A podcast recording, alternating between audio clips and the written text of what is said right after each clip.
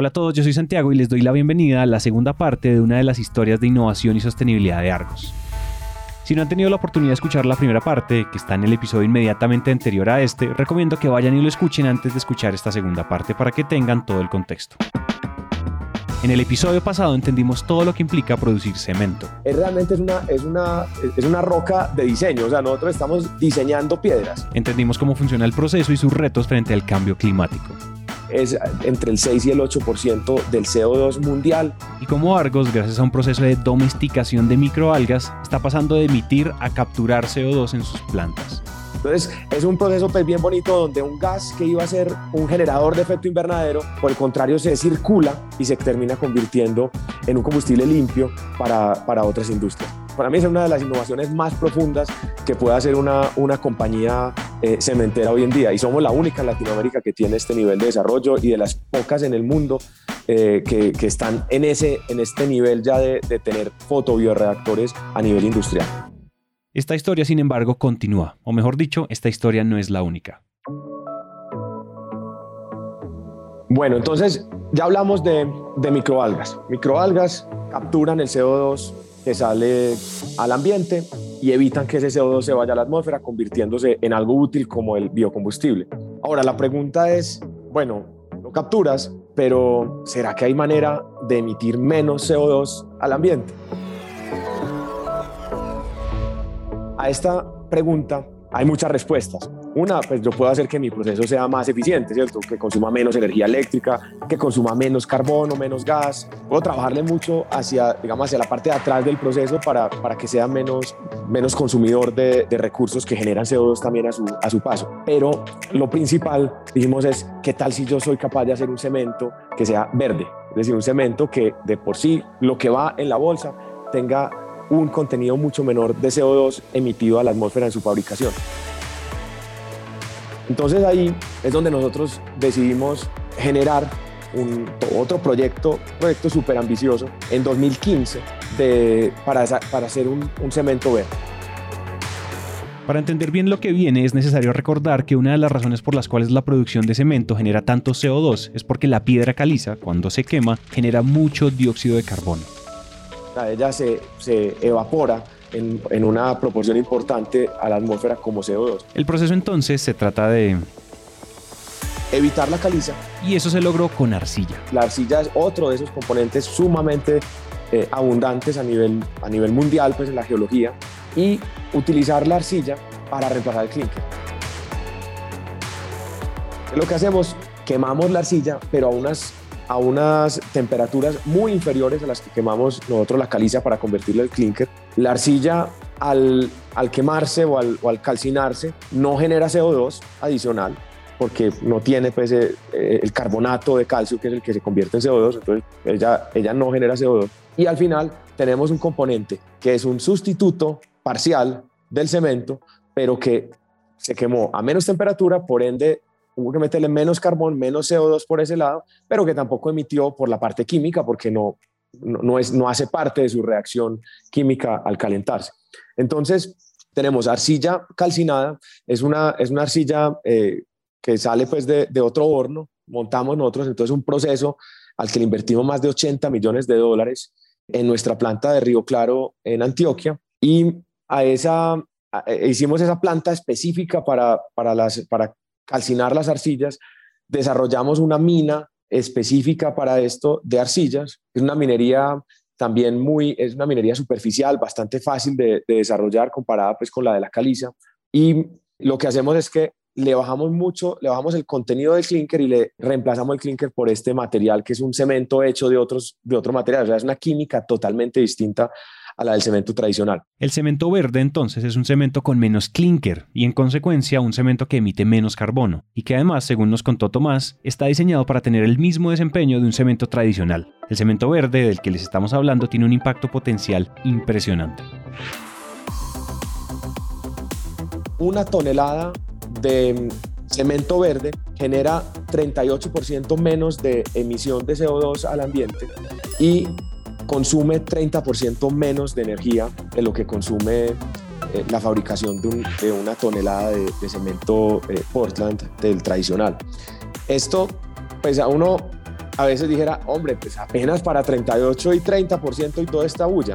Pues resulta que es que pasar al cero es, prácticamente imposible en este momento de la vida, la medida en que no hay las tecnologías que, que, tienen casi 0% de, digamos, de emisión son realmente basadas en, en, en, unos subproductos industriales que son de muy baja disponibilidad, o sea que hay muy poquitas toneladas comparado con lo que se necesita a nivel mundial de cemento. Y si el mundo entero, si todas las cementeras del mundo hicieran sus cementos como, como este cemento verde de Argos, eso implicaría que estamos pasándonos de largo de las metas de la COP21 de reducción de emisiones de efecto invernadero. Entonces, aquí tenemos un producto que es un producto viable, es un producto costo eficiente y es un producto que funciona correctamente también para nuestros clientes. Entonces, es un, creo que un compromiso como entre, entre varias aristas que tiene la innovación y es que, que, la innovación sea adoptada por el mercado, se, se comporta exactamente igual a un cemento tradicional, que la innovación sea adoptada también por la industria, ¿cierto? Que, sea, que sea un producto que uno puede fabricar eh, tranquilamente con algunas adaptaciones, pero que, es, que, se logra escalar su fabricación y lo otro, pues que sea también eficiente económicamente hablando, porque si no, pues a nadie le va a interesar el, eh, fabricar ese tipo de producto. Entonces ahí logramos esa, esa triada de, de, esos, de esos parámetros, ponerla a favor de la humanidad nuevamente con este cemento verde y, y ha sido un producto pues, de muy buena acogida donde lo que hicimos fue que cambiamos todo el cemento de uso general de nuestra planta de Río Claro, la cambiamos por este producto. Es decir, no es un producto que funciona eh, eh, en, en, lotes pequeños, como no, o sea, hicimos un pacto con nuestros clientes para que juntos transformemos nuestro planeta. El cemento verde tiene la capacidad de sustituir a todo el cemento a nivel, a nivel mundial. Tiene esa capacidad y no hay ninguna restricción. No hay ninguna restricción. Tú simplemente pues, eh, diseñas la mezcla del cemento, como les decía, cuánto clinker, cuánta arcilla tiene en función de, las resistencias y los fraguados que estés buscando, de la, calidad que estés buscando. Entonces, sí tiene la capacidad definitivamente el cemento verde de, sustituir a todo el cemento Portland tradicional, lo que pasa es que hay que invertir, ¿cierto? Porque hay que convertir o convertir antiguas plantas de cemento en, plantas de arcillas calcinadas para hacer el cemento verde o, como lo hicimos nosotros, hacer proyectos nuevos, eh, completicos, hornos nuevos y esa inversión pues lleva, lleva su tiempo. Nosotros estamos siendo pioneros a nivel mundial. Tenemos la planta más grande a nivel mundial de cemento de este tipo. Hay otras plantas en el Brasil, en la India, Dentro de poco habrá seguramente en el África, en Europa y quizás en Estados Unidos, porque estamos, sabemos que, que a raíz de, de, nuestra innovación, otras cementeras eh, universales están buscando, están buscando pues, tener también demostradores de esta tecnología, pero realmente en este momento somos la planta, tenemos la planta más grande de todo el mundo para, para esos cementos verdes. Somos, somos pioneros, estamos haciendo historia. En este momento les hemos hablado de microalgas y de cemento verde, dos innovaciones con la capacidad de reducir dramáticamente las emisiones no solo de Argos como compañía, sino de una industria completa que como vimos necesita esa transformación.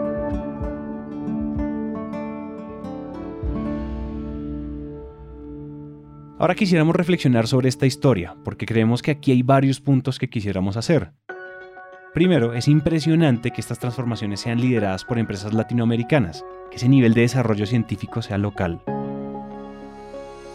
Segundo, estas apuestas son de largo plazo y toman años, a veces incluso décadas. Y tercero, y no sé si ustedes sientan esto también, pero las empresas de tecnología, específicamente las startups, hacen tanto ruido que opacan un poco el valor de la ciencia para generar innovaciones relevantes. Incluso más que relevantes, la palabra que se me viene a la mente es esenciales.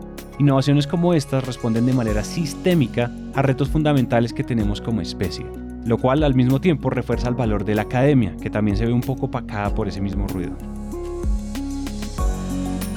¿Qué pasa? Cuando tú realmente estás en las fronteras del conocimiento, no hay consultores que conozcan del tema a fondo, tú y no, nadie te dice cómo funciona un fotobioreactor, es que eso hay que inventárselo entonces, o sea, la forma de saber que genuinamente estás innovando en cosas duras de la humanidad, cosas fuertes, profundas de la humanidad, la forma de saber es si, si tienes que recurrir a la academia. Sin embargo, detrás de estas conclusiones hay algo más. Quisiéramos resaltar la profundidad de la motivación que hay detrás de esta historia.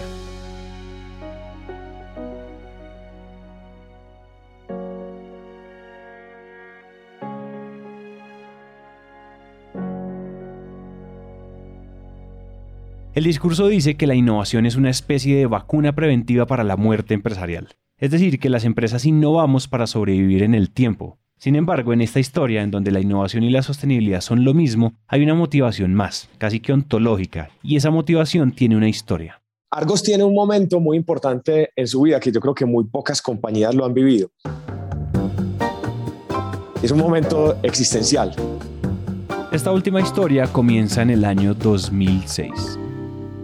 En 2006, las ocho cementeras que eh, hacían el actual Grupo Argos, el actual grupo pues, de, cemento dentro, de, dentro del Grupo Argos, esas ocho cementeras eran empresas independientes que cada una de ellas tenía un, alcance regional distinto, un nivel de desarrollo eh, diferente, pero en general eran todas pues, pues, compañías operativas que producían cemento pues, localmente y que estaban pues, todas eh, con una identidad muy, muy, muy propia cada una. Mm, Argos en 2006, en cabeza del doctor José Alberto Vélez, una persona absolutamente audaz definitivamente, decide fusionar esas ocho cementeras en una sola, una sola entidad. Tenía todos los, los retos del mundo, todos los retos del mundo, pero una vez se logra, y ahí, ahí es que llego yo, yo entré a Argos en enero del 2007, cuando estaba recién nacido ese, ese bebé, un bebé hecho pues de, de, un ADN ya que venía pues construyéndose desde 1934. Entonces Argos en ese momento dice, ok, ya fusionamos las compañías, tenemos unas ventajas financieras impresionantes, una caja eh, unificada, eh, mucha caja, eh, si juntamos la, el, cierto, toda la caja de todas las compañías, eh, unas capacidades de endeudamiento muy interesantes, pero también estábamos de alguna forma encerrados en un modelo tradicional. Produzca y venda cemento, produzca y venda cemento, produzca y venda cemento en su mercado eh, de siempre. Y cada una era muy importante regionalmente, pero, pero muy pequeña para pensar en grande. Entonces, la suma definitivamente de esas cementeras hizo mucho más de lo que, de lo que podía hacer cada una de ellas. Y entra en ese momento, esa crisis existencial en el buen sentido, donde dice, bueno, nos juntamos y para qué. Ese para qué tuvo varias respuestas. Primero, desató una historia de internacionalización impresionante que los llevó a Centroamérica, al Caribe y a Estados Unidos. Segundo, desde el branding generó una sola marca mucho más fuerte. Y tercero, pues había que innovar, o por lo menos hacer mejoras. Entonces tú ibas a, recorrer las cementeras, las ocho cementeras, las ocho fábricas, digamos, y, te encontrabas con que, esas, con que esas cementeras tenían unos problemas muy del día a día, de sus procesos, de sus productos, de cosas muy del día a día, pero ninguna realmente tenía esa visión global. Entonces empezamos con una manera muy, muy socrática, pues nuevamente de ver las, las cosas eh, y, y empezamos a mirar el mundo entero y decir, bueno, espera un momentico, o sea, si, si yo mirando hacia adentro no encuentro como, como retos trascendentales, entonces busque, vamos por el mundo. Y empezamos una, una etapa de viajar, de conocer eh, científicos en todo el mundo, de conocer eh, constructores, de conocer eh, clientes en general en todas partes del mundo. Y ahí nos encontramos que esos grandes retos estaban muy por fuera de lo que venían haciendo las cementeras. Entonces, ahí estaba, pues como les decía, eh, la parte de lo, ambiental era definitivamente un tema muy importante, sobre todo en la, en la huella de carbono, y ese no era un problema para casi ninguna cementera. Quizás, como les digo, porque nosotros renacimos, ¿cierto? O sea, cuando, cuando uno tiene como esa oportunidad de volver a nacer, que es lo que le pasó a Argos en el 2006, pues ya en ese momento dice uno, bueno, ¿cómo voy a vivir la vida de ahora en adelante? Ya hasta aquí la viví de una forma, pero, pero yo sí me puedo hacer cargo de, de, mis decisiones, de cómo vivir la vida. Entonces lo que, lo que nosotros hicimos fue eh, referenciar en el mundo los grandes retos de la humanidad alrededor de nuestra industria y por eso es que nosotros formulamos ese tipo de retos. Es, todo, todo empieza desde, desde la forma de ver el mundo. Si, tú te enfocas en cosas pequeñas, tus innovaciones van a ser pequeñas. Si te enfocas en cosas grandes, te vas a demorar más tiempo solucionándolas. Y por eso es que nosotros tenemos proyectos de, más de 10 años y salimos adelante. Entonces, en Argos realmente tuvimos un, un periodo de introspección y, de, y de mirar hacia el mundo también que nos permitió encontrar esos grandes desarrollos y yo creo que esa primera década, 2006-2016, eh, de la nueva Argos fue un periodo de, de expansión muy grande del conocimiento que estamos empezando a cosechar en este momento. Estos dos episodios son, entonces, mucho más que historias increíbles de microalgas o de menos clinker Es una historia de renacer empresarial y de preguntarse, claro, cómo sobrevivir los próximos 100 años, pero sobre todo cómo ser relevantes, cómo apostarle a lo esencial. Cuando las empresas y sus líderes se pueden dar el lujo de dar suficientes pasos atrás y se hacen estas preguntas, nacen apuestas como estas. Gracias a Argos por dejarnos contar esa historia. La producción, el reportaje y el libreto de estos episodios estuvo a cargo de Magdala Mora y de Juan Pablo Ramírez. El trabajo gráfico fue hecho por Luisa María Ríos y el diseño de sonido por Juan Diego Bernal. La narración fue hecha por mí, Santiago Cortés. Esto es Innovación Bancolombia, un podcast producido por Naranja Media.